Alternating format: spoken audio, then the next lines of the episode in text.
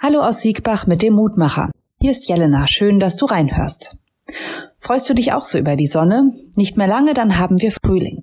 Das heißt schon bald raus in den Garten und alles vorbereiten, damit man dann auch säen und setzen kann.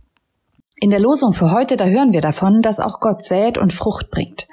Ich lese aus Jesaja, Kapitel 55, die Verse 10 und 11. Gleich wie der Regen und Schnee vom Himmel fällt und nicht wieder dahin zurückkehrt, sondern feuchtet die Erde und macht sie fruchtbar und lässt wachsen, dass sie gibt Samen zu säen und Brot zu essen, so soll das Wort, das aus meinem Munde geht, auch sein. Es sind Gottes Worte, die der Prophet Jesaja hier mitteilt.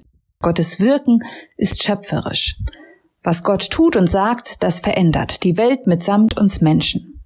Gott sät und lässt wachsen.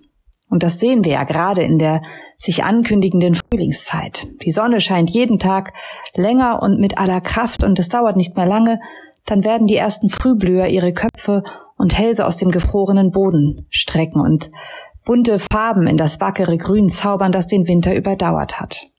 Frühling, das ist die Zeit des Wachsens und Gedeihens. Und schon jetzt lausche ich morgens dem noch zarten Gezwitscher der Vögel. Und bald wird es mehr und darauf freue ich mich.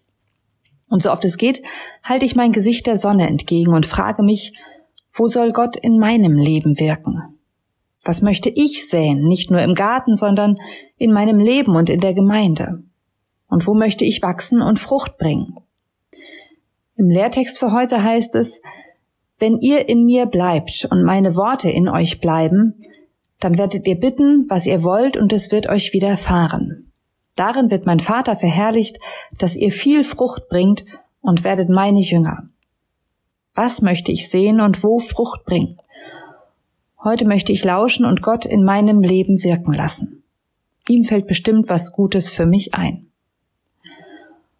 Und nun lade ich dich noch ein, mit mir zu beten. Gott, endlich ist sie da, die Sonne. Ich freue mich und ich danke dir dafür, und doch bin ich betrübt, mir gehen die Menschen in der Türkei und in Syrien nicht aus dem Kopf. Ein Erdbeben und mit einem Mal ist das Leben zu Ende. Kein Säen im Frühling, keine Lebensfrüchte. Bitte sei du da, wenn das Leben endet, einfach so. Sei du da auch für uns, wenn das Leben misslingt aus eigener Schuld. Sei einfach nahe, Gott. Und lass dein schöpferisches Wirken in unserem Leben ja, Frucht bringen.